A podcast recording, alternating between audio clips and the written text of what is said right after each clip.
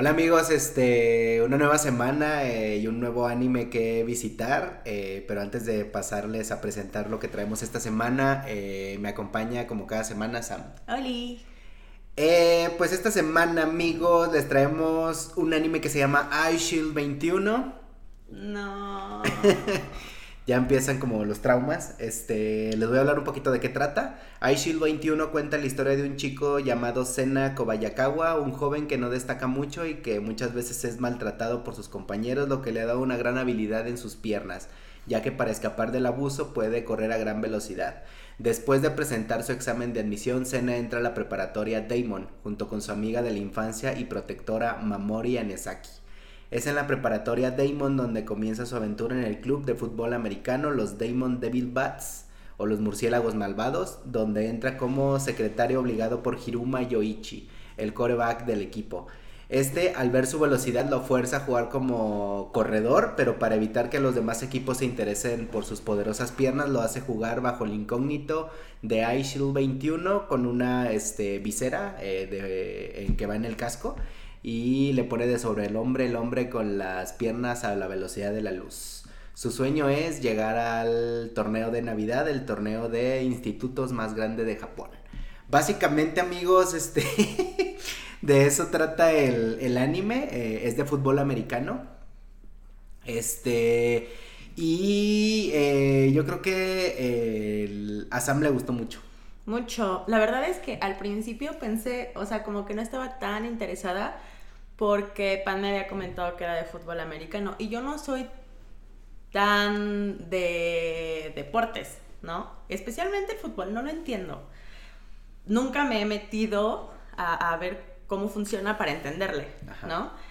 Entonces dije, bueno, pues vamos a verlo. Pero desde el principio es muy bueno. y, o sea, es, una, uno de esos animes viejitos. ¿De cuándo es, Pan?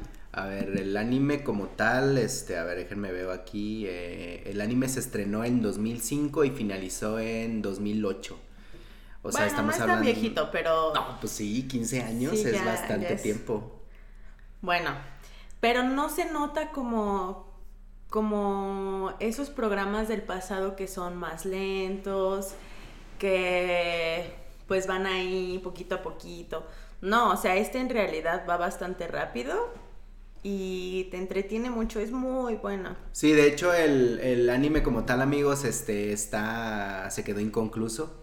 De hecho, este tiene 145 episodios, este y, y pues no tiene final como tal, tiene un final como espiritual. Así les llaman cuando este eh, no los terminan de concluir y, y les ponen un fragmento para que uno vea qué pasó después, pero no te dicen cómo llegaron ahí. Se ve que, o sea, se ve que no fue como que ya la, la, descontinuaron, pues. Se ve que sí dijeron, no, pues solo podemos llegar hasta aquí. Exactamente, sí, porque sí se vio como que esa parte que sale al final, este, sí ocurre en, en su contraparte del manga, solo que a diferencia de otros que hemos traído aquí, en iShield 21 yo no he visto el manga, de hecho hasta hace poquito, en estos días me estuve spoileando un poco, este, viendo qué pasó después o algunas cosas que dicen, pero realmente sé que esa parte sí es real, ¿no? Del final es espiritual, ¿no? Pero bueno, más allá de eso, amigos, este, les podemos decir que los, eh, los episodios siento yo que son bastante buenos dentro de sí, ¿no? A final de cuentas, como dice Sam, eh, a pesar de ser un anime como podríamos decir clásico, yo sí lo podría considerar clásico, porque la Shonen Jump, que es esta revista que, que ha hecho la mayoría de los animes o mangas que nos gustan, Dragon Ball, este, Boku no Hero, One Piece, Bleach, este, tiene una amplia experiencia en títulos de deportes. De hecho, Slam Dunk, que es de básquetbol, creo que es su obra mm, en cuanto a títulos de deportes más famoso. Prince of Tennis también. Y iShield 21 fue como su propuesta, como podríamos decir, más popular en cuanto a fútbol americano.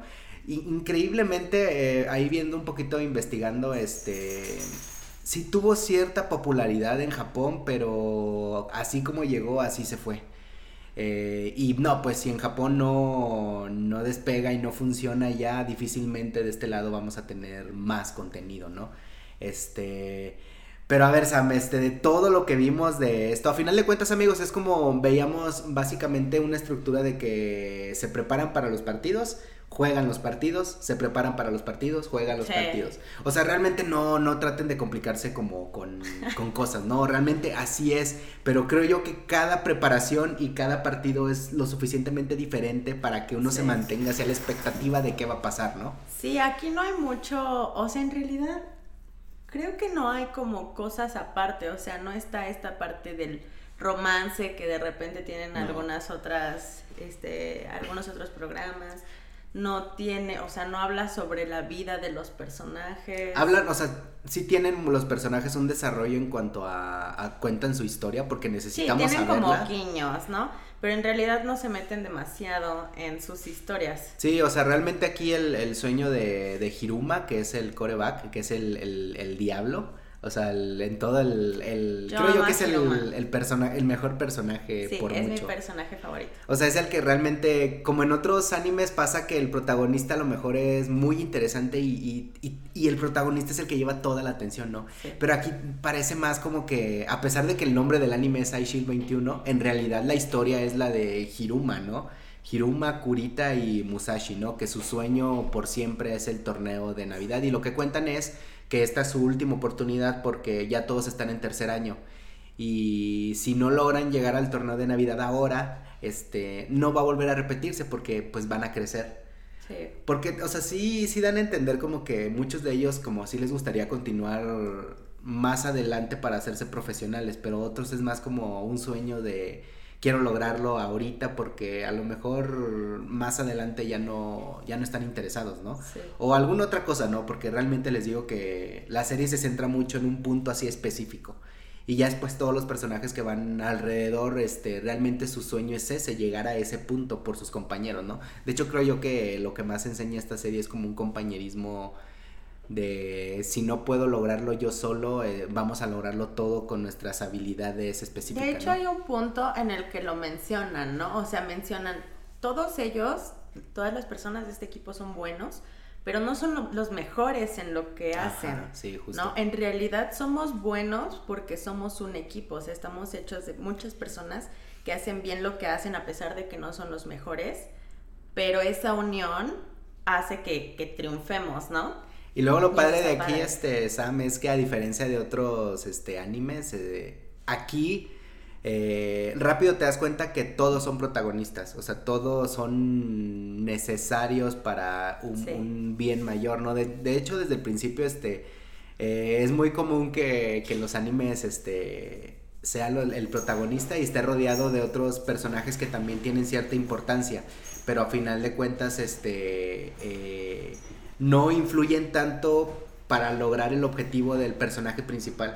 Y aquí, por ejemplo, sí necesitan, como que todos confluyen en el mismo punto de, ese sueño y sí se sienten muy necesarios todos. Sí, porque además el personaje principal ha sido fuerte gracias a que pues lo han ayudado, ¿no? A ser más rápido, o sea, el punto de este personaje es que es muy rápido. Entonces, él al principio era rápido porque tenía que correr, porque hacía este mandados y así. Pero pero en realidad él no era como como el mejor corredor. De hecho, hay una parte en la que le dicen, es que ¿por qué te llamas iShield o por qué te haces llamar iShield 21 cuando iShield 21 debería de ser el corredor más rápido y tú no lo eres? Sí, de hecho hay un conflicto ahí medio extraño, ¿no? Y poco a poco se fue ganando ese nombre. Sí. Gracias a sus compañeros y a, y a las personas con las que competía. No, de hecho, o sea, más allá de que les decimos que Hiruma eh, es el... Siento yo que es el, el, el, que te mantiene entretenido realmente. O sea, es muy... Es un personaje muy interesante, muy cómico, muy... Muy decidido, este pero hay muchos este, personajes así de buenos en los murciélagos malvados. De hecho, les vamos a hablar un poquito. Este, el primero que se une, podríamos decir que es Monta, Rey Montaro, así se llama. Es un personaje que en todo en toda la, pues en todo lo que dura el anime lo molestan porque parece un chango, un changuito, ¿no? Y, y, algo que tiene este anime que creo yo que es fantástico es este el doblaje latino. O sea, yo yo creo que que se demuestra mucho como la capacidad del doblaje mexicano, ¿no? Este Nosotros vimos vimos el programa en español porque ya lo habías visto en español, ¿no?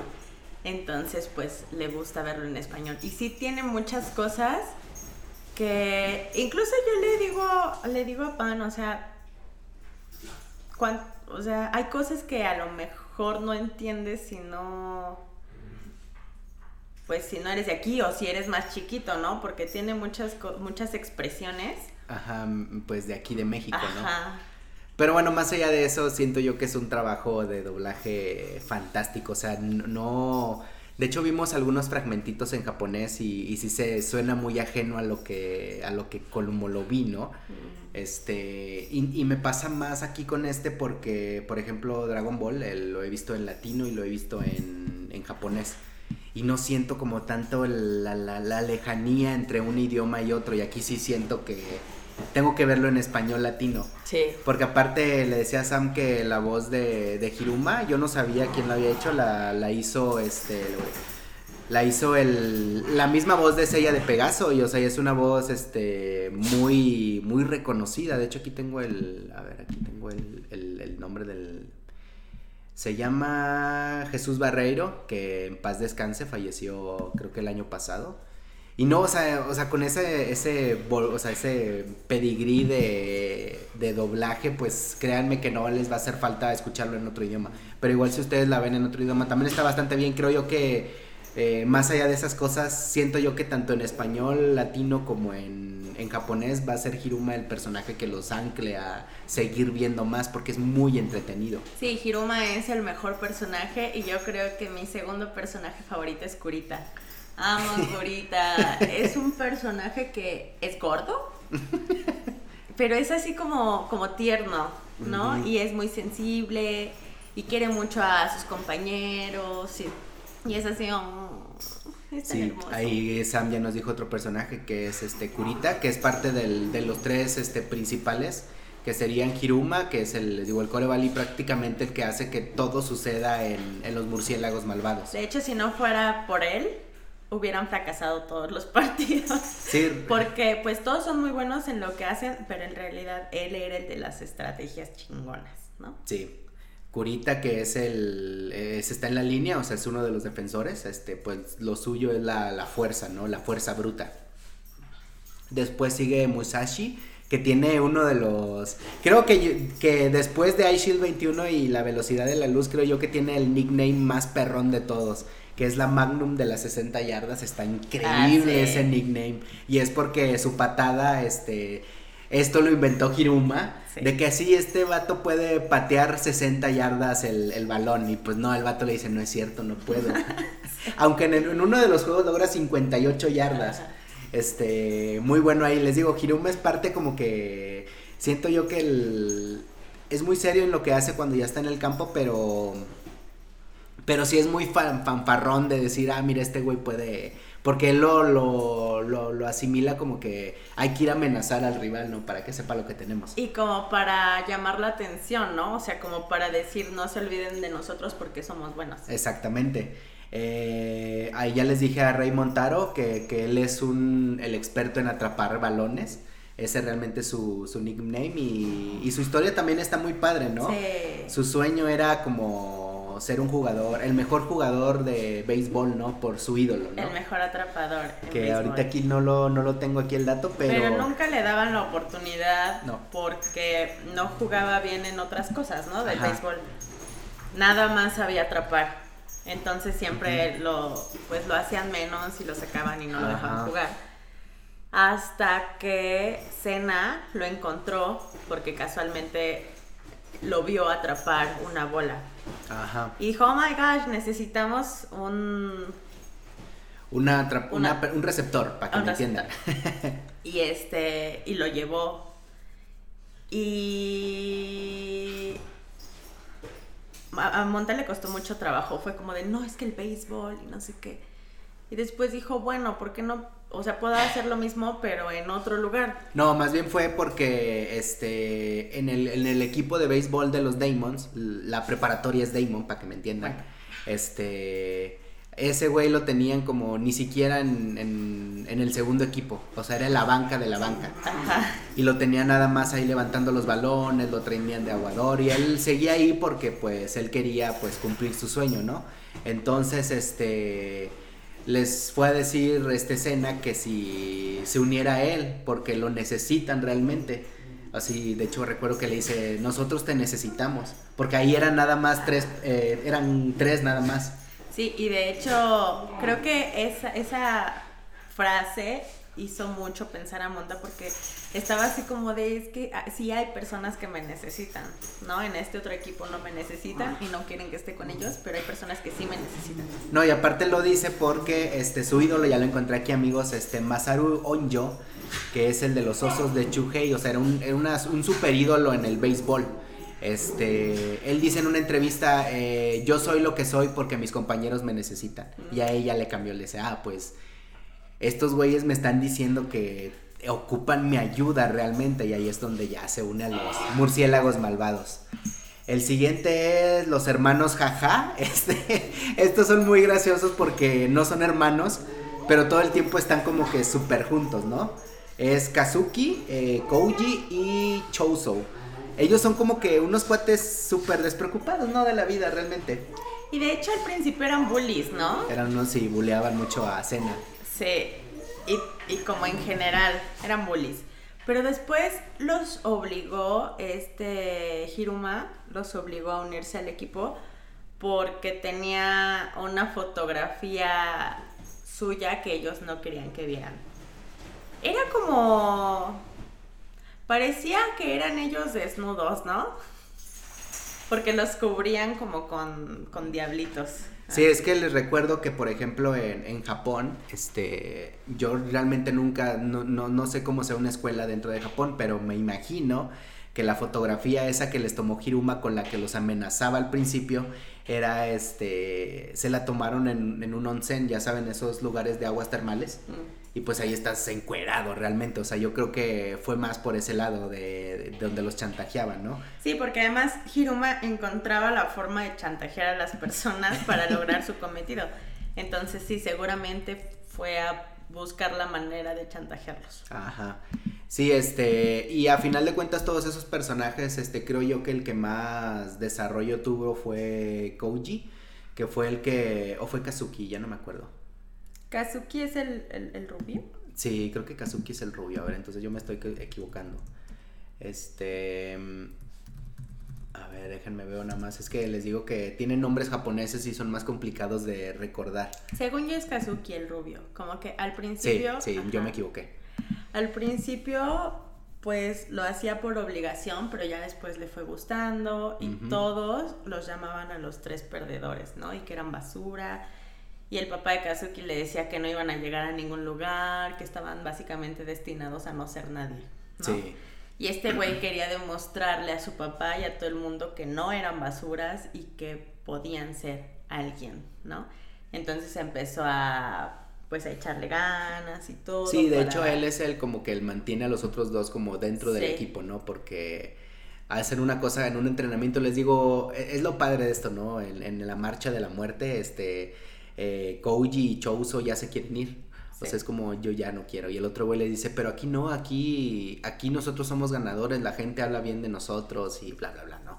O sea, siento yo que Kazuki es el que más tiene como ese, ese dilema de no me gusta que me digan que soy un perdedor. De hecho, eso me recuerda mucho a la película esta del también de fútbol americano muy buena donde sale la roca de los Mustangs. Este, no, no recuerdo ahorita cómo se llama la película, déjenme la busco aquí rápido. Ahorita les digo cómo se llama. ¿Cómo se llama? La vida en el juego, así se llama. En, en español este, latino. Y es también de un. de fútbol americano y trata de unos güeyes que. ¿Era fútbol americano o era.? No, sí era fútbol americano. Y trata de que La Roca es un entrenador. De hecho, está basado en historia real. Eh, va a correccionales de menores y los mete a un fútbol americano y los enseña a convivir juntos a, de diferentes pandillas, ¿no? Es como que allá afuera tal vez seamos rivales por nuestras pandillas, porque pues ustedes saben que el problema del pandillerismo es un pedo cabrón, ¿no? Este, aquí tanto en Latinoamérica como en Estados Unidos. Y me acuerdo mucho de Kazuki de esa película porque el güey les decía que aquí ellos podían ser ganadores. Mm. Aquí ustedes pueden ganar, pueden ser alguien, pueden, este, sus pandillas no los definen. Esa película está muy buena, amigos, este, búsquenla.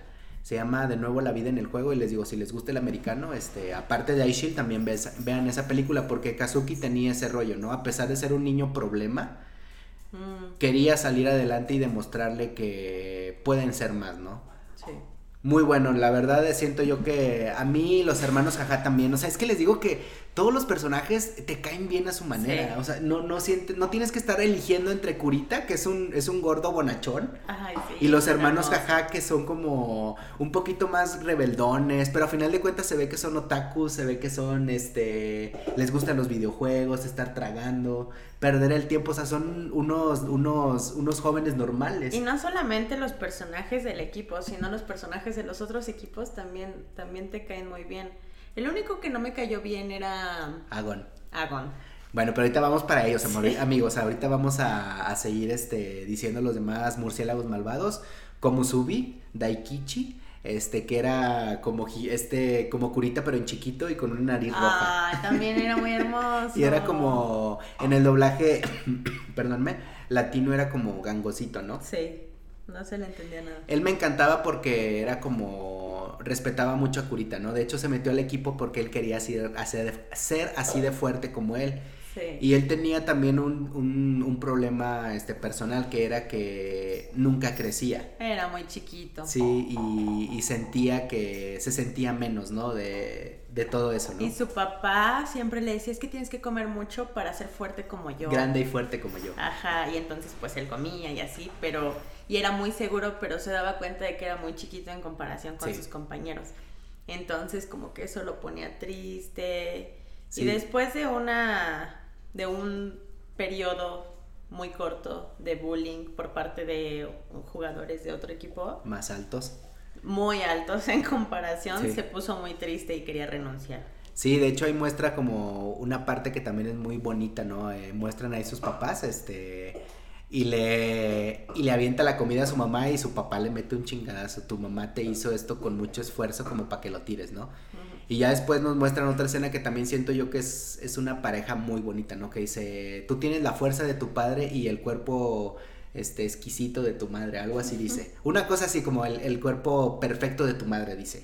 Y su mamá, o sea, sus papás, su papá es un güey así gigante y su mamá es una mujercita así súper pequeñita. O sea, increíble, o sea, también les digo, uno empatiza mucho con los personajes. Yukimitsu, que es este em, uno de los receptores también del equipo. Él también tiene una historia bastante interesante, que es que nunca pues solo se dedicaba a sus estudios, ¿no? Y su mamá solo lo tenía ahí. Su mamá estaba loca. Sí. O sea, se obsesionaba con el estudio. De hecho, esto también podría ser uno de los clichés de, la, de los asiáticos, que pues que se, se, viven y mueren estudiando, ¿no? Este, siendo mejores, porque pues las imagínense estar en un lugar en donde todos son inteligentes. Sí. Es complicado destacar, o sea, es como que puedo, o sea, tengo que esforzarme mucho más para destacar de entre todos estos güeyes que son igual de inteligentes que yo, o hasta más. Sí.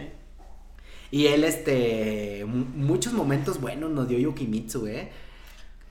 creo yo que él fue el que más se rompió la madre para entrar a Daemon. Sí, porque además era el que más le costaba trabajo, o sea, él no tenía una habilidad, él tuvo que trabajar para ser bueno en, el fútbol, entonces, porque pues él nunca se había involucrado en cosas físicas, ¿no? En cosas que requirieran, perdón, un esfuerzo físico. Entonces le costó mucho trabajo y fue a Shield el que hizo que quisiera entrar al equipo, ¿no? Como que lo vio y dijo, ah, quiero entrar. Entonces les hicieron una prueba muy pesada para entrar, le costó mucho trabajo, fue el último, tuvo que hacerlo 20 mil veces porque no lo logró desde el principio. Y aún así lo hizo, llegó desmayándose, pero lo logró. sí, no, este, de hecho, eh, Hiruma, ese es uno de los momentos, de tantos momentos que tiene Hiruma cuando hacen esa prueba, es de llevar una bolsa de hielo al, a lo más alto de la torre de Tokio. Y que al menos haya un hielo. Exactamente y, y lo bulean, ¿no? Le quitan su bolsa de hielo a otros güeyes así malos. pero Hiruma sí está viendo y, y ahí es una parte como muy importante, ¿no? Este los que van a estar en, los murciélagos, murciélagos malvados no son los que tengan la mejor habilidad física, son los que realmente quieren estar ahí. O sea, y él está como... Porque después de que empiezan a ganar partidos los murciélagos malvados, ya todos quieren meterse al equipo, ¿no? Sí. Pero es como que siento yo que, no lo dicen nunca, pero siento yo que era más como... Todos tienen que querer lo mismo que nosotros queremos para lograrlo, porque de otra forma es como... No, no, no funciona así, ¿no? Sí, si no tienes como la, motivación correcta. Sí, justo. No va a suceder. Y bueno, ahí pues estaba muriendo casi y llegó con el agua toda derretida, ¿no? Sí, ya no había. Y Hiruma dice, si no hay un hielo, pues aquí yo no te puedo meter. Y estuvo a punto de decirle que no, de hecho, bueno, le dijo que no al principio. Y le dijo, ah, mira. Ella hizo trampa. Hizo agarró otro hielo y dijo, aquí hay uno. ya lo lograste. Y así tiene Yokimitsu muchos momentos de fuerza de voluntad, ¿no? Este, creo yo que ese personaje físicamente no era, no tenía la fortaleza que todos los demás tienen, pero. Ay, no. En, en la parte en la que les dieron como sus sus puestos. Sí. Cuando decidieron quiénes iban a quedarse no se lo dieron a Yukimitsu y yo me puse muy triste. Sí, pero era como... Ya después, más adelante, se, se, uno se entiende por qué Hiruma no le dio un puesto. Pero él no lo sabía y era mejor que nadie lo supiera. Y ya empezó a llorar así de que, ah, pues qué gacho, ¿no? Porque pues me he esforzado tanto, hizo todo el recorrido, inclusive la marcha de la muerte, que es un entrenamiento. Que le costó un huevo también. Sí, este, o sea, hizo todo, todo el proceso, este, y ya después monta y, cena de que, ah, pero hay un buen de juegos y si seguimos ganando, en una de esas te meten de huevos, o sea. No importa que, que, no te hayas metido ahorita, con que lleguemos juntos al, al partido de Navidad entonces ya como que dijo, ah, tienen razón, voy a seguir trabajando para lograrlo. Sí, este, el siguiente personaje, eh, Tetsuo Ishimaru. Este personaje eh, al principio es el primero que ayuda a los, a los murciélagos malvados genuinamente. Él era del equipo de atletismo. Este, y él es el que dice, ah, pues yo les ayudo. Porque ya ves que batallaban mucho para conseguir jugadores. Y ese güey fue el único que dijo, ah, sí, yo le entro yo le entro y corro y es un corredor también y, de hecho este yo creo que le faltó desarrollo también a él sí. pero fue más por porque pues nos cortaron la, el anime porque muestran este él por ejemplo eh, de ser un güey como que participaba lo empezaron a usar de gag de que nadie sabía que estaba ahí o sea de que ah llevo aquí dos horas con ustedes es más hasta te ayudé a entrenar y no me viste o sea y ya lo empiezan a usar de esa forma pero él en todos los partidos participa en todos y se ve que es, eh, en cuanto a historia, para ponerles un ejemplo, es algo así como Brook de Pokémon, que él cuidaba a sus seis hermanos. Porque en un episodio sale que Ishimaru tiene cinco hermanos. Y es como ese, también es, no sé si sea un, un, tipo de cliché japonés también de un hermano mayor con un chingo de hermanos que los cuida, pero él es esa persona.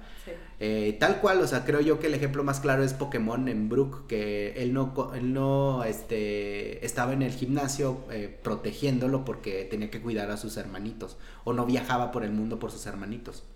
Tal cual así Shimaru, y, yo creo que de los más fieles y que si, si no estuviera ahí, este, se hubiera puesto difícil, porque él también era uno de los corredores, ¿no? No tan rápido como, como Senaco Bayakawa, pero también parte fundamental del, del, equipo, ¿no? Y de los primeritos que genuinamente querían estar ahí, ¿no? De hecho, él seguía participando con su equipo de atletismo. Hasta le ayudó a, a no, pidió ayuda a Sena para que los ayudara a llegar a un torneo, ¿no? Y quedaron en octavo lugar, o sea, está padre. Este, y vámonos al siguiente, Natsuhiko Taki, que es un linebacker, o, eh, o sea, es uno de los que pueden poner en cualquier posición este güey, hijo de la madre, es uno de los más molestos, ¿no? y atrás, es el barba de chivo, el que se la pasaba girando, ¿no? Con una pierna así. Sí, súper flexible, ¿no? Y este también tiene pues una historia ahí de, pues quería jugar americano, pero pues nunca jugó americano. y no sabía jugar americano. No. Pero tenía toda la seguridad del mundo. Sí, no, de hecho este, este Musashi le tuvo que destruir el ego para que agarrara el pedo, ¿no? de que no, no eres el más bueno, no lo eres, pero... Porque se puso a hacer un drama, ¿no? Sí. Algo, algo pasó que le ganó uno de los jugadores. Sí, fue este, el de las arañas. Mm. El iShield 21 original, Ah, ¿no? ya, el que dice, sí. ¿no? Bueno, básicamente lo venció dentro de un partido y se puso a hacer drama, ¿no? Porque él no era el protagonista, porque él no era el mejor y lo estaban derrotando. Y entonces, este güey, ¿cómo se llama? Este, ¿quién es? ¿Musashi? Musashi. Le dice, es que no eres el mejor, o sea, tienes que aceptarlo, ¿no?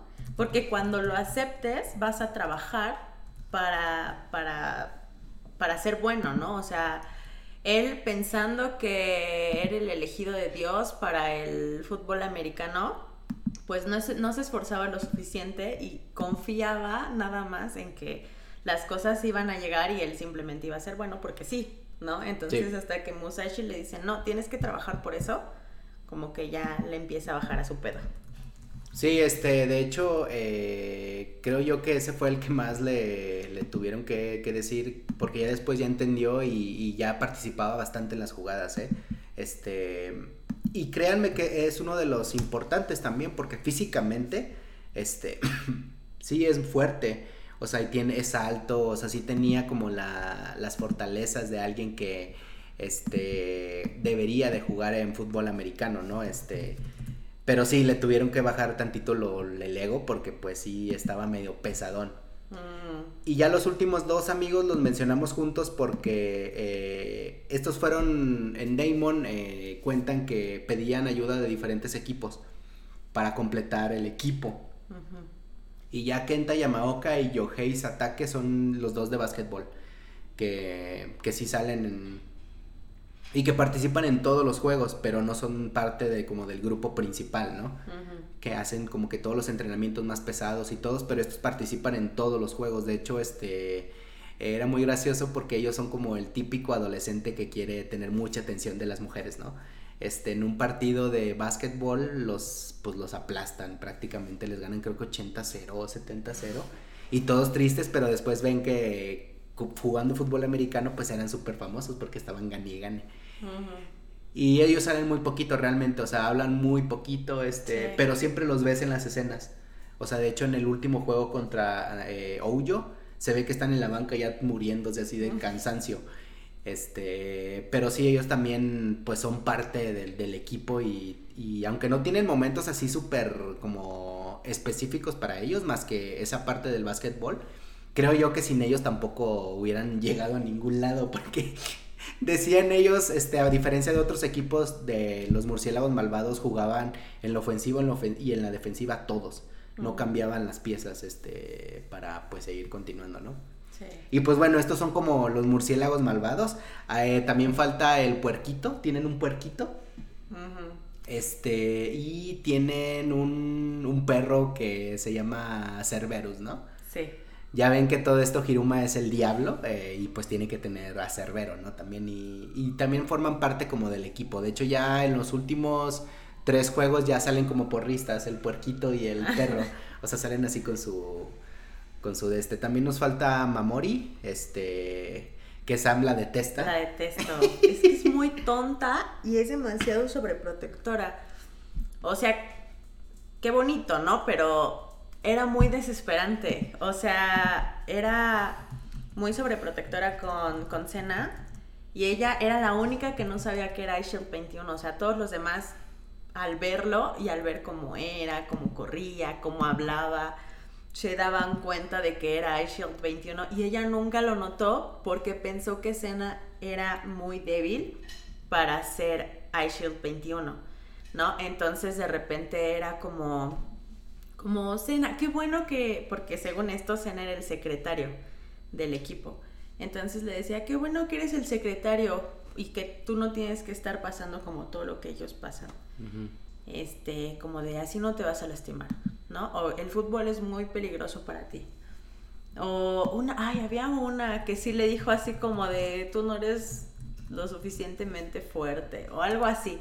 Y yo así de pinche vieja. Sí, no, sí se ofendió mucho, mucho.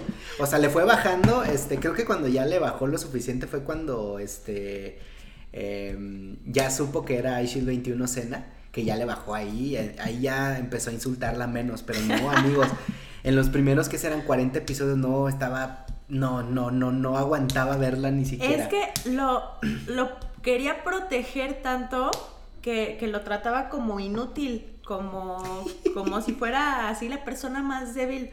Y yo así de, güey, y, y de repente habían momentos en los que parecía que ya se iba a dar cuenta, pero lo creía tan débil que no pensaba en la posibilidad de que pudiera ser él, porque obviamente Senna y Shield nunca estaban en el mismo lugar. Ajá. Entonces a, a mucha gente se le hacía raro, ¿no? Y ella decía, no se caen bien. Es por eso. Seguramente a Senna le cae mal. Pero Senna debería de aprender mucho de iShield 21. Él debería de aprender a esforzarse por lo que quiere, a esforzarse para ser mejor. No, y que no necesita un cuerpo grande para lograr lo que él Ajá. quiere. Y era como que Sam así, "Ay, yo coño". sí, y estoy así de ya cállate, te odio. Sí, no, o sea, Sam sí detestó así como la vida misma, esa a Mamori. De Y hecho, nunca le luego- había visto tanto hate por un personaje, ¿eh? Nunca, nunca. Y luego al final, este, así ya, uy, cuando, cuando le dice que él es iShield, se queda así, anonadada, ¿no? Y como que le sacó mucho de onda y tal. Ya después como que lo supera y al final cuando ganan, pues, el último partido que aparece en el anime, le dice esta chica, la, la de los patines, Ay, sí, ahorita te digo cómo se llama. bueno, ella le dice, ¿por qué no vas a felicitar a Cena?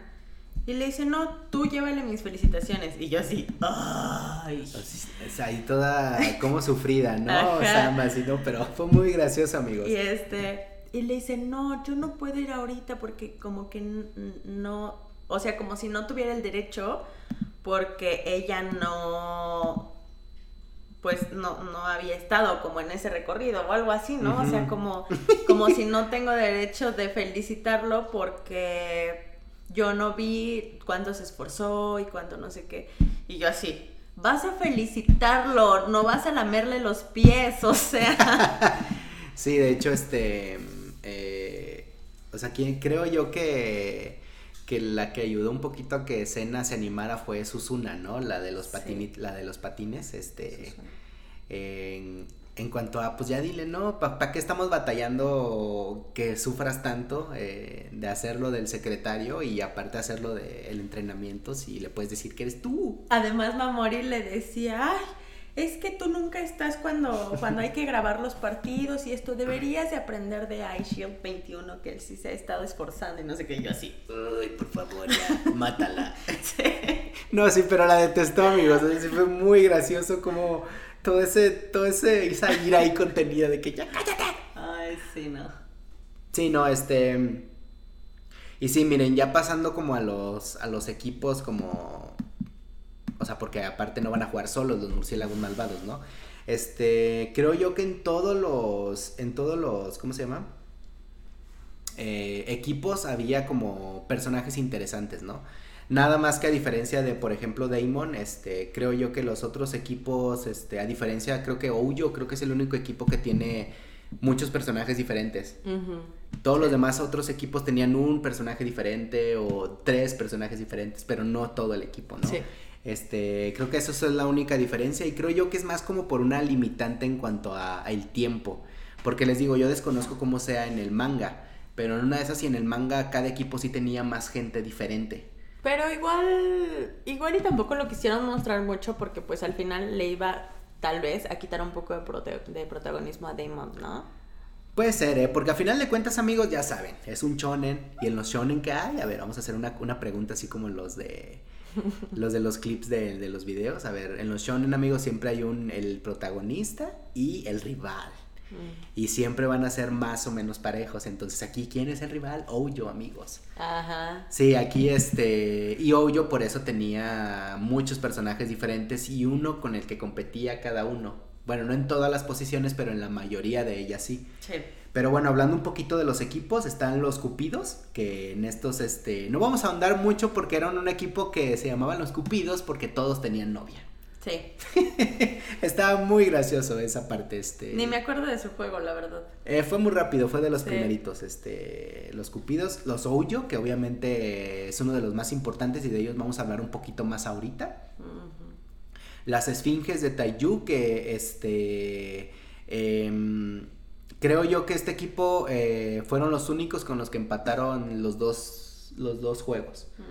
Y ahí nos hablaba que era como un equipo en cuanto a poder y potencia del mismo nivel que Damon. A pesar de que después los derrotan a las esfinges, este, creo yo que esos son los... Pero y al principio los, los menospreciaban mucho. Era como de no las esfinges. Yo pensé que era así como de que el mejor equipo. Yo dije, ah. Pero pues no. no, de hecho ahí dicen que ellos, a pesar de ser la mejor defensa, nunca han ganado un, un torneo. O sea, y. O sea, no. Em, eh, ahora vamos a pasar a los siguientes. Vamos a ir así rápido y ahorita pasamos solo con algunos. Eh, los alienígenas o las astronaves este, alienígenas también. Estos son pues un equipo estudiantil también, pero de América, de los Estados Unidos. Este, eh, y ellos estaban muy padres porque me gustaron mucho, porque a final de cuentas la cuna del fútbol americano son los Estados Unidos. Y me encantó cómo mostraban como que a todos, ¿no? Eh, el, afroamericano, el, rubio así súper rubio, el inteligente, los chaparritos así morenos que siento yo que es como el latino. O sea, siento yo que sí, el equipo estaba muy diversificado eh, étnicamente, porque a final de cuentas los Estados Unidos sí convergen muchas etnias. Y siento yo que el equipo sí representaba perfectamente eso, ¿no? De hecho, hay uno de los rivales de iShield 21 que era Pantera, que él tenía la carrera gravitatoria, una cosa así, ¿no? Algo así, ¿no? Eran los pasos gravitatorios, que, corría bien rápido y parecía que no tocaba el piso, ¿no? Eso también fueron muy buenos, muy buenos. De hecho, tienen varias historias en el anime con ellos, este, porque eh, pasan un buen de cosas, ¿no? Eh, con ellos, ¿no? Los cibernéticos, que son este, otro, estos no me acuerdo, a ver, déjenme ver. Son un pain, son los que... Sí, ¿no? A ver. Son los que utilizaban la ciencia para... Ah, los supermamados, ya, ya me acordé. Para mejorar como su físico y por medio de la ciencia sí, ya, ganar los partidos. Sí, tienes toda la razón, eh, se me fue. Es que, ¿sabes? Este, como, el, como salen muy poquito estos, este, se me olvida. Pero me sorprende que recuerde más a los cupidos que a los cibernéticos. Sí. es que los cupidos era lo único que tenían, estaban muy cagados, pero igual ahorita si se me va alguno, este lo, lo busco aquí rápido. Pero los cibernéticos eran súper pesados también. Sí, o sea, se creían mucho por su cuerpo, ¿no? Ay, porque además ellos siempre escogían un deporte diferente cada año. Ah, para enfocarse, justamente. Escogían un, un, un, deporte diferente cada año y además para demostrar que la ciencia, que la ciencia deportiva podía... Lograr lo que sea. Ajá, como lograr lo que sea en cualquier tipo de deporte. Entonces habían ganado en los deportes anteriores, los años anteriores, y en este, en este no. Porque además, no me acuerdo quién de los jugadores dijo así de no podemos dejar que nos ganen estas personas que ni siquiera se esfuerzan, o sea, nada más un año decidieron, ah, pues este año quiero ganar en, en fútbol americano. Y ya, ¿no? Entonces dijeron, obvio no podemos dejarnos vencer por, personas que no sienten esta pasión por el fútbol, ¿no? Los siguientes son Poseidón. Este, Poseidón también fue uno de los de mis favoritos, creo yo. Y de hecho creo que de todos los juegos este que no fueran los protagonistas, este creo yo que Poseidón fue el equipo que tenía la misma hambre de, de ganar que los murciélagos malvados. No sé qué pienses tú. No sé, porque siento que muchos, muchos equipos tenían muchas ganas de ganar. O sea, como que sí. ¿Cuál fue el equipo donde uno de los personajes así lo, lloró porque no ganó? No me acuerdo. No, pues todos lloriquearon. De hecho, creo yo que este. o sea, para mí, siento yo que son los que tenían más hambre de triunfo ah, porque las pelearon todas. No, esos no eran. ¿Los golems? No me acuerdo. Los que eh, estaban practicando en la playa. Ah, este. Eran. Mm, mm, creo que los yugis. Los yugis Ah, eran lo sí. que entrenar y estaban así como, en- Sí. como, como con un pañal y, entrenando así con fuerza, Esos también me cayeron. resistencia. Sí. Algo así decían, no recuerdo ahorita exactamente qué. Pero sí, ellos lloraron también mucho. Pero ellos porque los metían, los met- no querían meterlos a ellos porque ya iban de salida, ¿no? Este, y metieron a los otros. Pero no, para mí Posei- Kyoshin Poseidón fue el, el que creo yo que más estaba uno así con la tensión en el juego. Porque ahí sí, eso sí la peleaban todas. Sí, y es que ahí sí tenían así un- una diferencia muy cabrona porque uno eran jugadores muy buenos en lo que hacían Sí. y dos eran jugadores muy altos. De hecho, estos fueron los jugadores que bulearon a- al chiquito. ¿Cómo dijimos que se Ah, llama? como subí. Ah, como subí.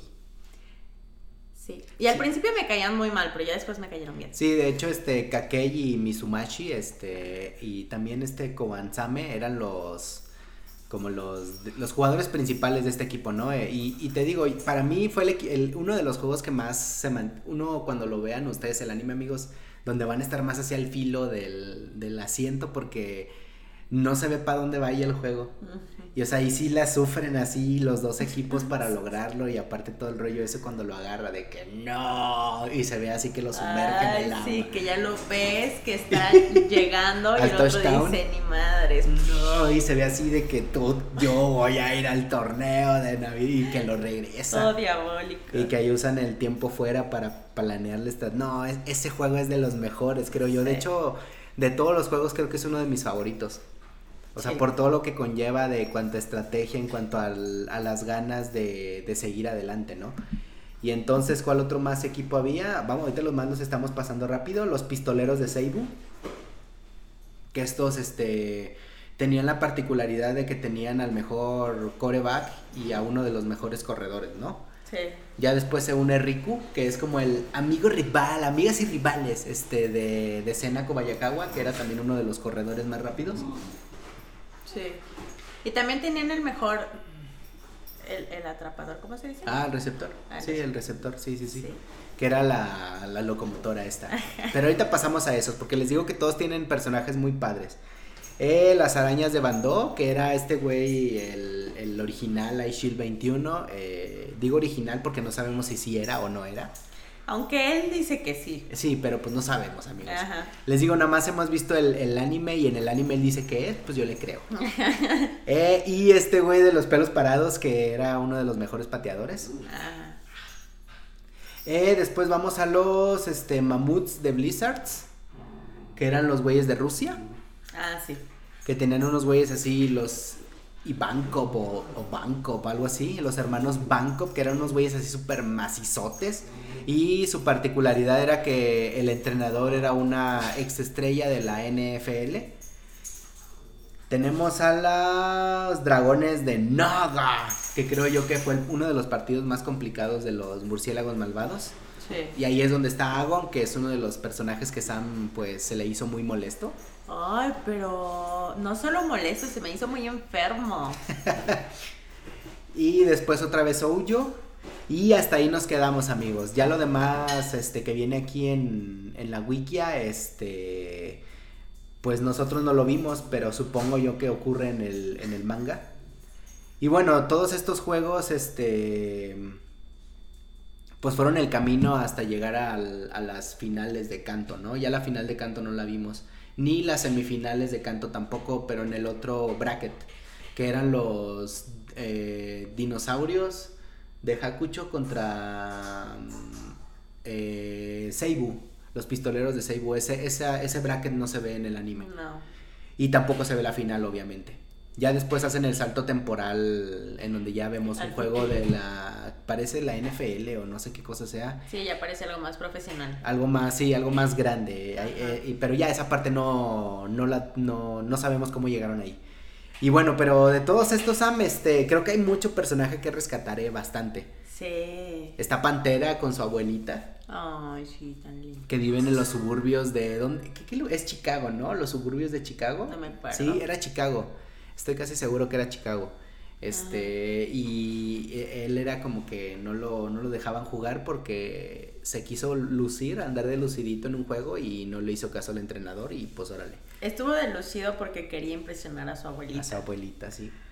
Y, y el, el entrenador lo castigó, pero además el entrenador tenía como este odio en su interior de que Pantera pues era un jugador nato, un, un corredor nato, o sea, y volvió a su pasado en donde un, jugador nato le ganó y, lo ya, expulsaron del equipo. Ajá, lo expulsaron por tener al otro güey cuando este se había esforzado mucho, ¿no? Entonces como que unió a, a esas dos personas por, por pues sus habilidades y dijo, pues ahora tú vas a ser el, el recogedor de maletas y de pelotas y no vas a jugar. Sí, lo, lo trataba hasta inclusive mal, ¿eh? Este... Era grosero. Sí, de hecho, Apolo tenía un rollo con el vato este de los Estados, digo, de Rusia, ¿no? Porque, eh, pues ese güey sí fue lo que él quería hacer, ¿no? Un jugador de la NFL y todo ese rollo.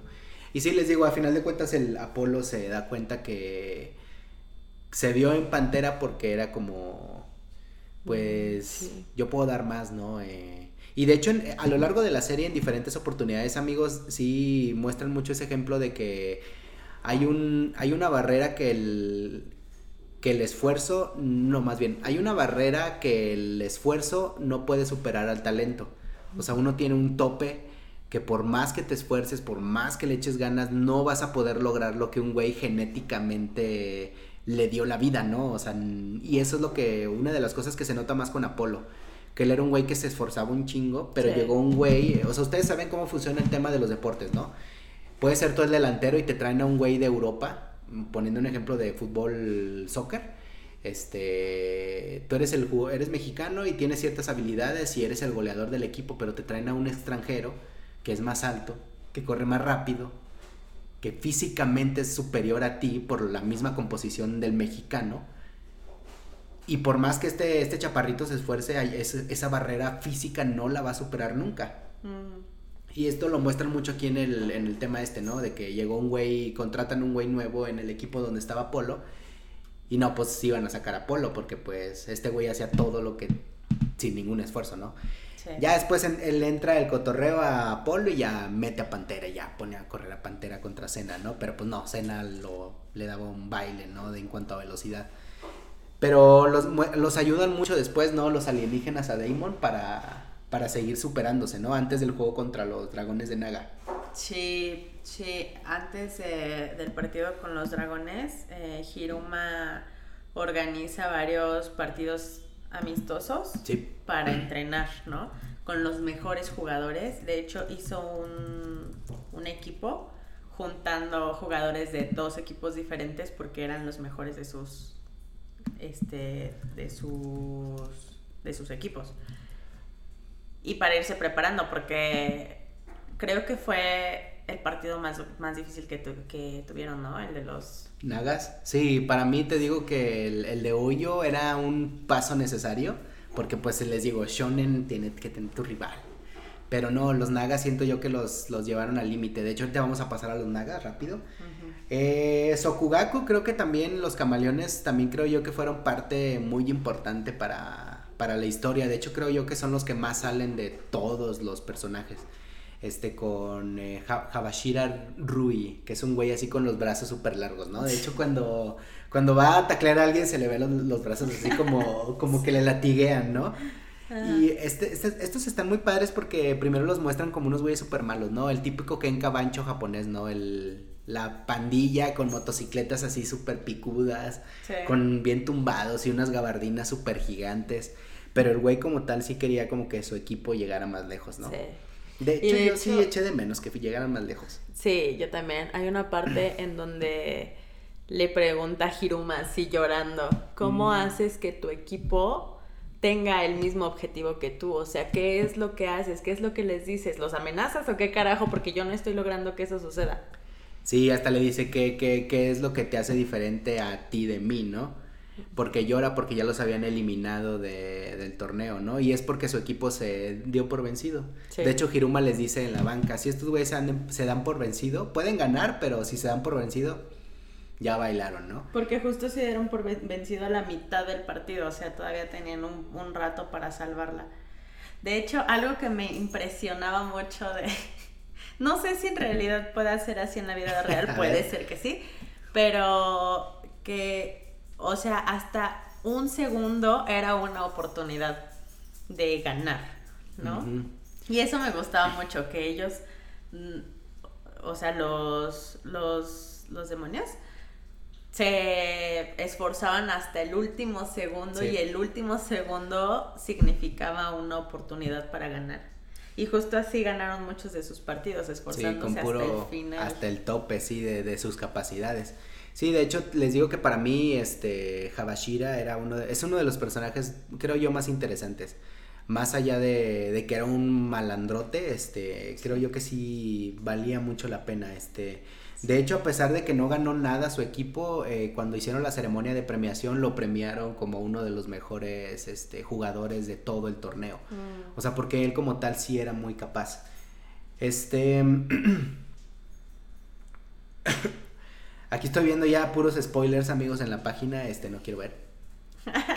sí, porque es que este, andábamos platicando eh, Sam y yo que nos gustaría entrar al terreno de de la narración del, del manga continuando con la historia, ¿no? Para ver a ver qué pasa, pero Ay, sí. vamos a ver, amigos, si, si lo podemos lograr y de una manera que esté padre y entretenida. Porque créanme que a diferencia de otros que mm, animes o, que, que, estemos viendo aquí, este no, no, conozco nada. O sea, me quedé en lo que Sam acaba de, de ver. Este, pero vamos a ver, ¿no, Sam? Ojalá sí podamos hacer algo para hacerlo entretenido, porque estoy seguro que hay mucha gente que, que se quedó con las ganas de saber qué siguió. Ay, sí, no saben, o sea, yo generalmente, yo generalmente sufro mucho cuando termino una serie o un anime porque en verdad me engancho demasiado, pero este lo sufrí mucho. Sí, me puse muy triste cuando terminamos de verlo. Sí, no, empezaron a salir lágrimas así. Yo ni, ni, quería, o sea, estábamos a dos capítulos y yo así, no, no quiero. que no se acabe. No, y, y, sí, amigos, pero vamos a ver y si llegamos a hacer eso, este, se los hacemos así ver en un podcast y pues los vamos subiendo de a poquito, pero andamos viendo. Porque pues es algo que nunca hemos hecho. Ni, ni ella ni yo, o sea, no tengo idea qué se requiera para pues para hacer eso, porque les digo que yo soy muy fan de, del cómic narrado, me gusta mucho el trabajo que hacen muchos este, eh, youtubers ahí en, en narrándote cómics de Marvel o de DC. Y no, pues sí, eh, sí se requiere algo más que solo leerte el cómic, ¿no? Para mantenerte a la expectativa. Pero bueno, vamos a ver si lo podemos lograr, amigos. Y si sí, pues ahí vamos a traerle la continuación a nuestro estilo Gigneku, ¿no? Con Sam y conmigo en la narración, como con el cabeza bomba. Ay, sí.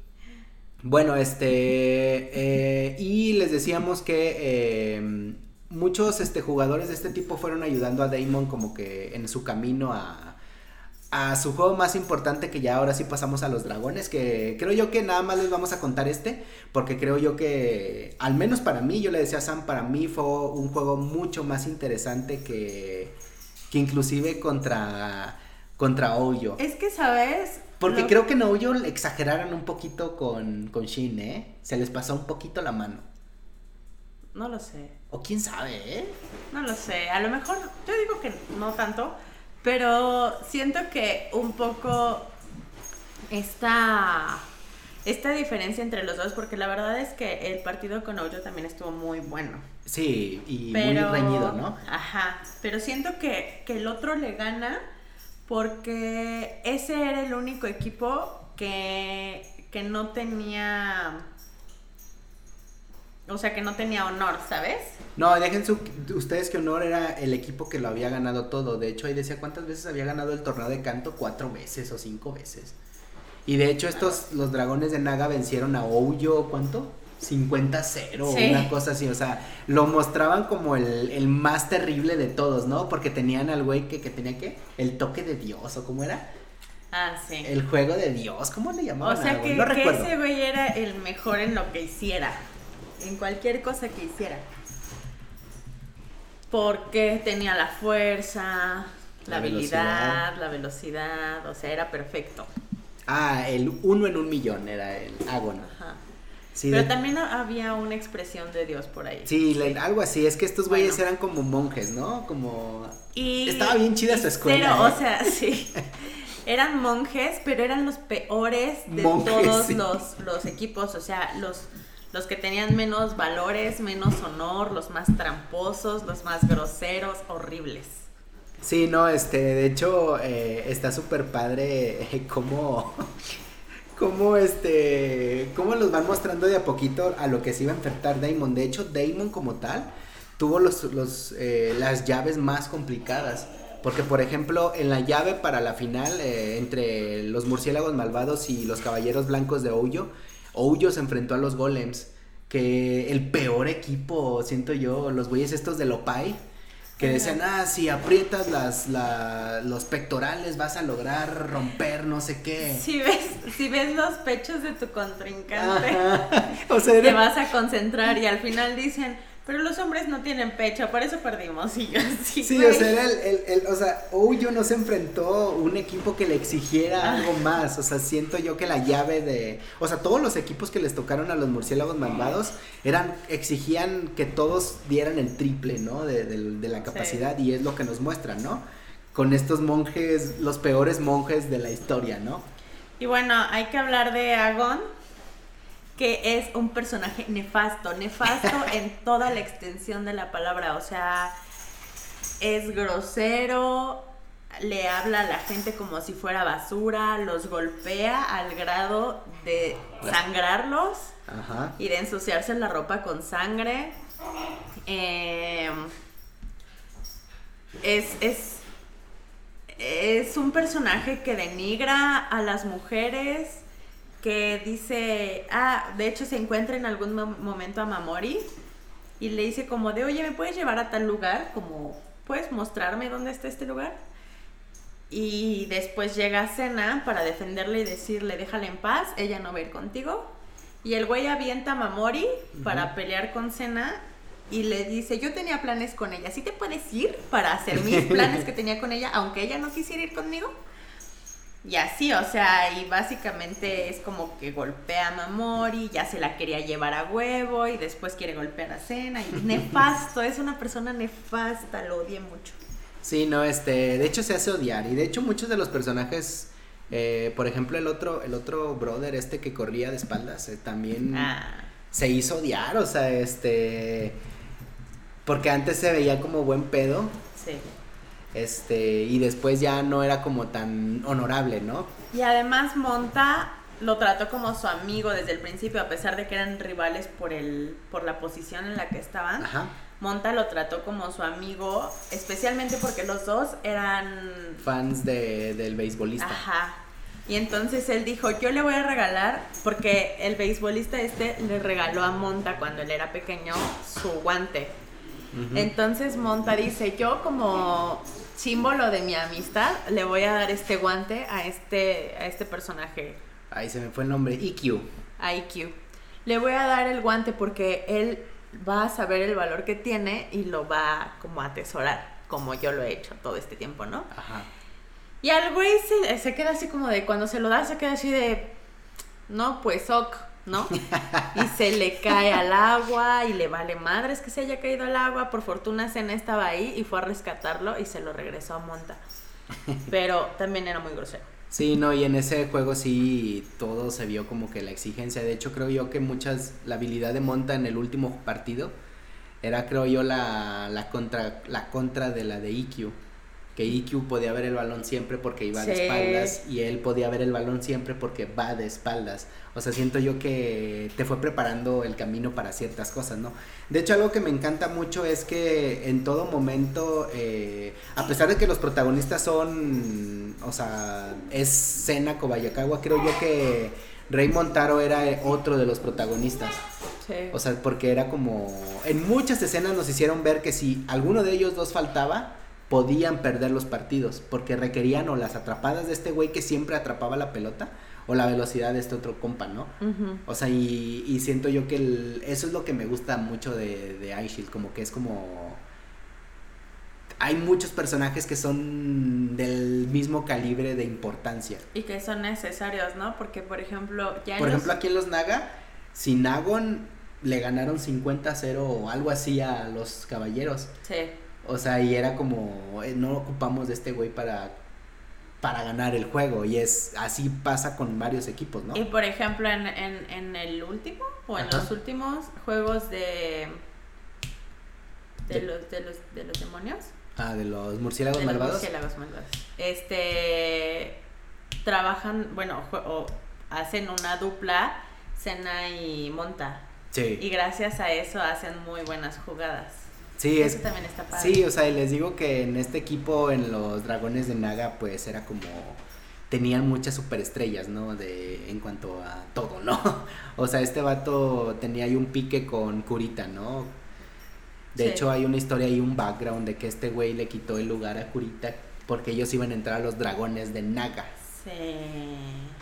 Y no, muy, muy, muy grosero este Congo Agon. Yo creo que más allá de lo que nos mostraron en el anime, eh, lo último de que fue a ver el juego, sí sentía cierta impotencia al ver que, que seres inferiores, como él les hablaba, o basuras, lograron pasar a la final, ¿no? Sí, porque hasta se veía súper emperrado de que, ah, maldita sea, ¿cómo pudieron ganar estos güeyes? Pero de cierta forma siento yo que le faltó como nosotros conocer más de él, ¿no? Porque más allá de la historia que cuenta su hermano, porque el hermano es el que cuenta su historia de este güey, nunca supimos nada de este vato de él mismo. O sea, nunca vimos un background de por qué el vato era así de creído, por qué, pues qué más había de ese güey, nunca supimos, realmente. Pues nada, pero, o sea, su hermano, en, en, la historia de su hermano era como que él siempre fue bueno y su hermano no, a pesar de que se esforzaba y su papá, ¿no? Le, le decía, ¿por qué no eres como tu hermano? Sí, tenía su favorito, ¿no? Ajá, seguramente ese tipo de cosas pues te hacen tener el ego muy grande, ¿no? Pues sí, pero bueno, yo hubiera querido ver más, porque mira, eh, era como, ¿por qué siempre anda golpeando gente? Aunque una cosa es el ego y otra cosa es el odio que tiene. Ajá, o sea... exactamente, o sea, es porque es así. O sea, les digo que de muchos personajes uno sí se quedó con un poquito más de ganas de conocer más de ellos, ¿no? Sí. Porque sí, les digo, tienen mucho... Uno necesita tener un antagonista, pero pues sí se ocupa saber más. A mí me hubiera gustado saber más de Hiruma. De Hiruma no se dice gran cosa en realidad. No, de hecho hay una escena, amigos, que, que, al, que, que pasa casi por desapercibida y que creo yo que era parte de a lo mejor pensaban dar más desarrollo. Hiruma, como dice Sam, en ningún momento sabemos más allá de su sueño de ir al torneo de Navidad. Ajá. Pero amigos, hay una escena, no me acuerdo en qué parte, si es en cuando van contra los dragones o cuando van contra Hoyo, en donde su papá le habla por teléfono. Y ah, Hiruma cierra el teléfono y lo avienta o lo tira o algo así. Así que hay un tema ahí que nunca supimos que con su papá y es todo lo que se sabe de él. Sí, que le dice así como de estoy aquí afuera, ¿no vas a venir? Y, le, dice algo como de ya deberías de dejarlo ir porque soy tu padre o algo así. Y el güey así como de... Eh". Sí, o sea, y Hiruma creo yo que es el que más misterio oculta porque por ejemplo Kurita vive, se ve que vive en un templo, eh, en una mega casa típica japonesa, ¿no? que es así como con, las pagodas, con un cementerio de esos típicos japoneses que son así un choral de lápidas, nada más así una piedra y no se ve así como que dónde está la tumba, más bien esa es la tumba.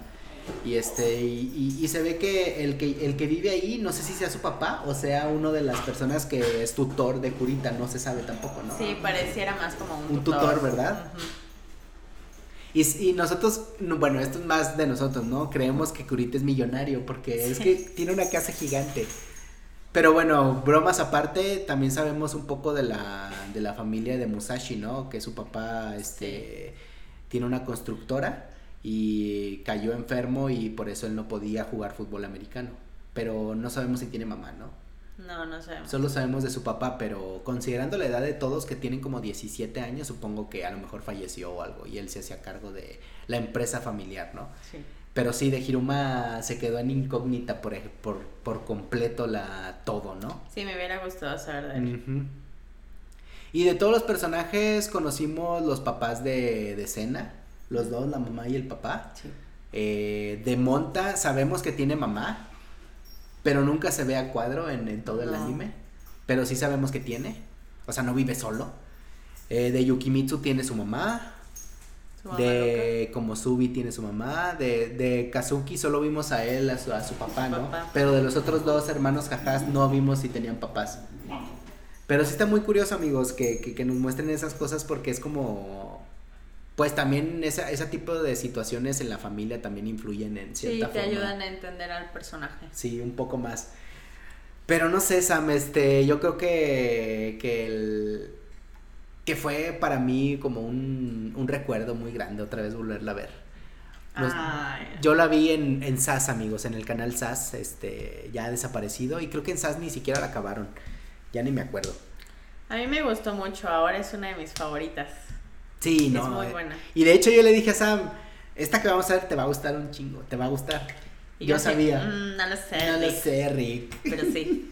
Sí me gustó. Le atiné, o sea, yo te dije, es que aquí todos los personajes son muy carismáticos. Sí. O sea, tienen sus propias virtudes, sus propios defectos y todos se necesitan para lograr algo, ¿no? y además, o sea, a mí que me encanta llorar en las series y las películas, así me la pasé llorando en muchas en muchas partes porque sí te transmiten muy bien como su tristeza porque no van a ir al, torneo o su tristeza porque no sé, no se sienten seguros o como que sí te, te transmiten todo lo que sienten y eso está Ajá, sí, no, este, y, y yo creo que el la última parte de, de, del anime, eh, con ese glim, como esa, esa muestra del futuro, este...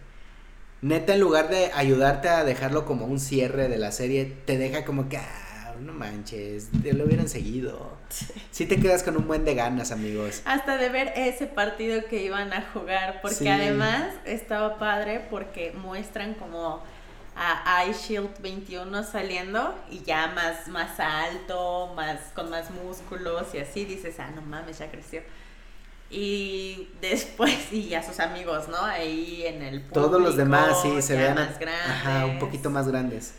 Y después aparece Hiruma como su, o sea, del, como parte del equipo contrario y se están viendo, ¿no? Y yo así, ¡Ah! no. Sí, no, y neta, eh, o sea, uno sí, sí siente así como que, ah, qué triste, que ya no sepas más de unos personajes que, que, te, que te hicieron vivir muchas cosas, ¿no? O sea, que te hicieron divertirte tanto, ¿no?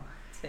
Y, y, yo creo que eso es eh, cuando acaba un anime que a uno le gusta o cuando acaba algo que a uno le gusta, este, uno se queda con un vacío bien grande de que, ay, me hubiera gustado saber qué más, ¿no? Y lo malo que muchas de estas historias, amigos, este, salvo algunas, eh, te, te, te, dejan mucho como, bueno, no sé cómo les pasa a ustedes, pero a mí sí me deja como pensando qué puede ser después, ¿no? ¿Qué podría pasar? ¿En qué, cómo vivieron? A mí, yo sí soy de esas personas que cuando termina una historia sí me queda así un vacío bien grande de saber. De que no mames, ahora qué estarán haciendo. En domingo a las 4 de la tarde. Neta, yo sí soy de esos, o sea, nostálgicos que que, que, que me, y no nada más en, en, en, cómics o en películas, así también en videojuegos, de que cuando termina una historia, ah. que es autoconclusiva, o sea, no, no sabes más de ellos, es como, ¿se habrá casado?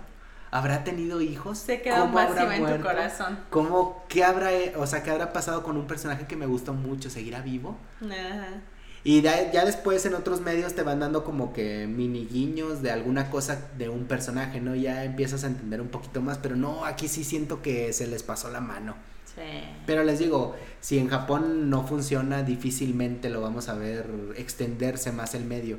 O sea, lo que le decía Sam del retorno de Bleach, yo creo que fue más por un tema de, de darle un cierre.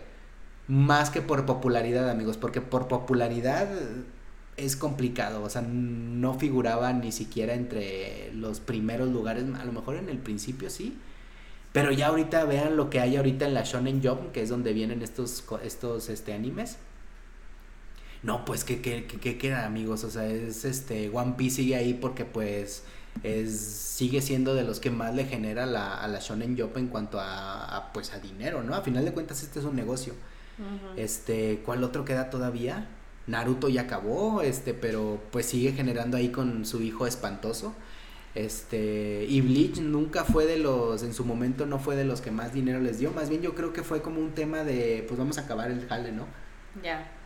Porque les dio en popularidad, yo la veo difícil, ahorita creo yo que es mucho más popular Boku no Hiro, que es más reciente. Ajá. O sea, siento yo que así hay muchas series, este, que yo difícilmente le digo a Sam, si en 15 años no han hecho una continuación de esto, en 12 años, dudo mucho que vaya a haber una continuación ahora. Porque miren, ahorita el fútbol americano sigue siendo igual de popular que siempre, sigue generando miles de millones de dólares en cuanto a, a, pues a rédito, ¿no? Pero en Japón es un país de béisbol. O sea, no creo yo que en algún momento digan, ah, pues vamos a revivirlo nomás porque pues no, no, no acabamos el jale, ¿no? Y de hecho, viendo los comentarios ahí en donde estábamos viendo iShield 21, de hecho, esta, amigos, sorpresa, sorpresa, este, van a tener que arreglársela un poquito para verla porque no está en ningún lado, ni siquiera en Crunchyroll. A menos que usen una VPN en Crunchyroll, este, para poder ver contenido de otro lado, aquí está bloqueado por alguna razón. Me imagino yo por el tema de la licencia, este, pero em, yo dudo mucho que vuelva, eh, no, no creo. De hecho, no sé, de, eh, me enteré hace poco, le comenté a Sam que había una tienda de la Shonen Jump que tienen mercancía del manga y el anime que ellos, este, que ellos ofrecen, ¿no? Que ellos tienen, este, estaría bueno si un día vamos, ver a ver si tienen algo de, de, de 21, que a lo mejor y no, no tienen nada, porque les digo que ya tantos años, amigos. O a lo mejor algo empolvado y que no se vendió porque pues no era tan... La tienda es reciente. Ah, no, entonces. No, no creo, ¿eh? Pero uno no sabe, amigos, la, la, esperanza es lo único que se muere. De hecho, les decía Sam también que el manga oficialmente no está traducido al español. O sea, no existe. Estaba buscando en Panini, en Panini México a ver si lo podía comprar ahí completo todos los volúmenes. Y no, amigos, definitivamente no hay nada. O sea, es como si pues no hubiera interés. Este, de hecho, les mandé un mensaje a los de Panini y no me han respondido, así que supongo que ellos tampoco quieren. Porque ellos los traen oficialmente a, a, México, los mangas traducidos con una traducción más fiel y pues más trabajada, ¿no? Pero bueno, amigos, ¿qué le vamos a hacer? Este, no sé qué quieras agregar, Sam, de todo esto de lo de iShield 21 para la gente que que va a interesar. Yo realmente les puedo decir que por favor véanla, eh, eh, vale totalmente su tiempo. Yo sé que siempre les decimos lo mismo porque la mayoría de los de, los contenidos que hemos visto han sido muy buenos. Y porque nos gusta, la verdad. Sí, pero realmente vale la pena, o sea, siento que, que sí hemos visto contenido muy bueno y esta no es la excepción. De hecho, es muy difícil. He estado pensando, ¿cuáles de, de, los animes que hemos visto? O sea, ¿cuál podría decir yo que es mi favorito? Y la verdad es que no tengo idea. Pero este es uno de mis favoritos y es muy bueno. Y realmente no está tan largo. No. Son 145, ¿sí no? 145 capítulos de 20 minutos. Y tiene, y de relleno tiene como seis de relleno, que es un relleno entendible, son festivales escolares, ¿no? Y, y, todo lo demás es seguidito. Sí, está muy bueno, muy bueno. No es talento, eh, habla bonito sobre el trabajo en equipo, sobre creer en ti y esas cosas, y está padre. y odien a Mamori como yo la odié. y véanla, está muy buena, búsquenla no está tan difícil encontrarla, la verdad. Sí, de hecho, este, vi en, en, los comentarios que esta adaptación del anime, ah, del manga hacia el anime, eh, no es una adaptación fiel. Mm. Estaba viendo que se tomaron ciertas libertades, bueno, así yo que lo pensaría mucho, yo creo que sí, porque sí hay muchas expresiones, que hay expresiones que pueden ser una oración completa o una parte completa que solamente se entenderían aquí. Obviamente no dice eso en japonés. Ah, no, pero no me refiero a, al doblaje, me refiero a tal cual la obra. O sea que ah, se al, manga, o sea, no, ah, no, hay cosas que a lo mejor no sucedieron como lo vimos en el, en el anime. Eso decía en el, en, el, en el comentario que vi ahí en el episodio final, decía que ojalá hicieran un remake de la serie, pero más adaptada al manga. Así que seguramente muchas de las cosas que vimos, porque quieras o no, a pesar de que tiene cierto, cierto grado de cosas no son reales, no es posible, vimos que está un poco más adaptada a la realidad. ¿Te acuerdas una parte donde Sena dice, ay, qué tal que me voy por este lado y que Hiruma dice, quieres este romper las barreras de la física. Ah, sí. O sea que sí tiene un poquito más de realismo, siento yo esta. Ya, ajá. Que, que me imagino que la del manga es un poquito más fantasiosa, se toma un poco más de libertades, pero quién Puede sabe, ser. nunca hemos visto. Sí. Pero ahora que les digo, si hacemos ese proyecto de, de continuarla, pero narrándola, nos vamos a dar cuenta si algo es diferente. sí. Sería de ver primero lo, lo que ya vimos ahorita, pero en versión manga, para ver qué tantas variaciones hay. Y, y, y- y darle, amigos. Y sí, 100% recomendable. Y para mí sí es uno de los tesoros de la infancia mía, ¿no? Este. Sí, no, la, la- cuando la estuve viendo ahora fue como un recuerdo bien padre volver a escuchar esos openings en español latino. Los japoneses que nunca vi. De hecho, al mismo tiempo que Sam vio estos openings, que es el de Dang Dang y el de Jojojo, no sé qué, el cuarto. Yo nunca los había escuchado, amigos. O sea, yo para mí me quedé con lo que vi en la tele en latino y es todo. Y ahorita ya fue como un, fue algo nuevo después de 15 años, este, ver algo nuevo de algo, de un anime que me gustó un buen. Yo pensé que solo tenía cuatro openings, amigos, y tiene cinco. No, tiene uno, dos, tres, cuatro, sí, tiene cinco, o sea, dos que yo no vi. O sea, ahí se da cuenta uno que, que el- pues uno no, pueden llegar sorpresas de algo que ya conoce uno, ¿no? Y pues ya para cerrar, amigos, véanla, por favor. Por Sí. favor, esta sí véanla. Vale mucho la pena. Les va a encantar y este para los que les gusta Shield 21 vamos a considerarlo muy arduamente continuarlo para ver qué, en qué termina porque nos quedamos con ganas de ver en qué acaba sí. de verdad, o sea, en qué Sí acaba me de dio verdad. mucha tristeza. Y pues amigos, hasta aquí le dejamos. De hecho, eh, les adelantamos que en estos, para los que nos siguen en YouTube, no tan, bueno, para los que nos escuchan en el podcast, pues vayan al canal de YouTube para que vean, porque en este por fin, yo sé que lo hemos prometido por semanas, pero en este por fin vamos a hacer contenido relacionado al tema de, de la semana en el podcast. O sea, vamos a hablar de curiosidades, de un poquito más de carnita para porque a, veces el podcast este no nos permite spoilear tanto porque pues a lo mejor no lo han visto. Pero en los contenidos adicionales que estamos tratando de hacer, porque les digo que es complicado cuando ya uno es adulto y con responsabilidades. Y con responsabilidades me refiero al trabajo y cosas que tiene que hacer uno, ¿no? Hacerse lonche y cosas que a lo mejor antes cuando era uno más joven pues no tomaba en cuenta, pero ahorita sí quitan tiempo y no nos da tanto para trabajar en los videos, pero ahorita vamos a hacer el esfuerzo por hacer los primeros contenidos porque nunca hemos hecho contenidos de esos. Ya sé. Esta va a ser la primera vez en la vida. Y este van a ser contenidos como con, con mucho gusto porque neta eh, iShield 21 es de los de los animes creo yo más padres que podrían ver ever, ¿no? Ay, sí. O sea, tiene un gran mensaje, este, motiva el deporte, inclusive pueden aprender un poquito de fútbol americano porque tienen unas mini cápsulas en donde te explican cómo funciona el juego. Sí. Este, o sea, creo yo que sí pueden obtener algo padre y si quieren algo que no los haga detestar tanto al mundo, vean iShield 21. Sí. Porque sí es, tiene un, tiene unos mensajes muy positivos, demasiado positivos, creo yo. Sí, te llenan, te llenan el corazón de felicidad. O sea, ya después vamos a llegar a cosas más depresivas como Evangelion y, y Berserk, Berserk, que también son animes que, que te tiran al, o sea, a la desilusión y a la- al, al ver que no vas a lograr nada aunque te esfuerces.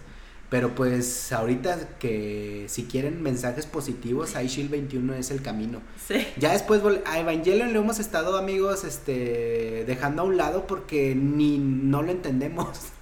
Es complicado de entender. Yo creo que si llegáramos a hablar de él tendríamos que volver a verlo. Otra vez, porque es que neta, sí, amigos, eh, a pesar de que el anime está bien perro, Sí. pero sí está bien emo, amigos. O sea, sí está muy Especialmente triste. el final es muy raro. Ah, no, pero vimos también el final, final, lo que sí era. No, porque acuérdate que ya vimos la 2 también. Ah, bueno, pero Está raro, amigos. Sí. El punto es que está raro, pero cuando lleguemos a ese vamos a tratar de investigar un poco más porque pues está muy complejo. Pero pues ahorita, amigos, hay Shield 21, los murciélagos malvados. sí. Este, y eh, a ver qué les traemos en el siguiente, amigos. Y este, disfruten mucho los contenidos esos nuevos que les vamos a hacer. Y si todo sale bien, pues vamos a hacer la continuación de iShield 21 y va, va a ser un tema que vamos a seguir dejando en el... Seguir disfrutando en el camino, ¿no? Sí, cuando vean los partidos van a grabar como si van a gritar como si estuvieran viendo un partido real. sí, se van a ir así, ¡ah, no! ¡Corre! ¡Corre, maldito! Así no, así se van a aprender bien, canijo, amigos. Pues este, hasta aquí le dejamos y muchas gracias por escucharnos y por vernos. Muchas gracias. Nos vemos en el siguiente, amigos. Bye. Bye.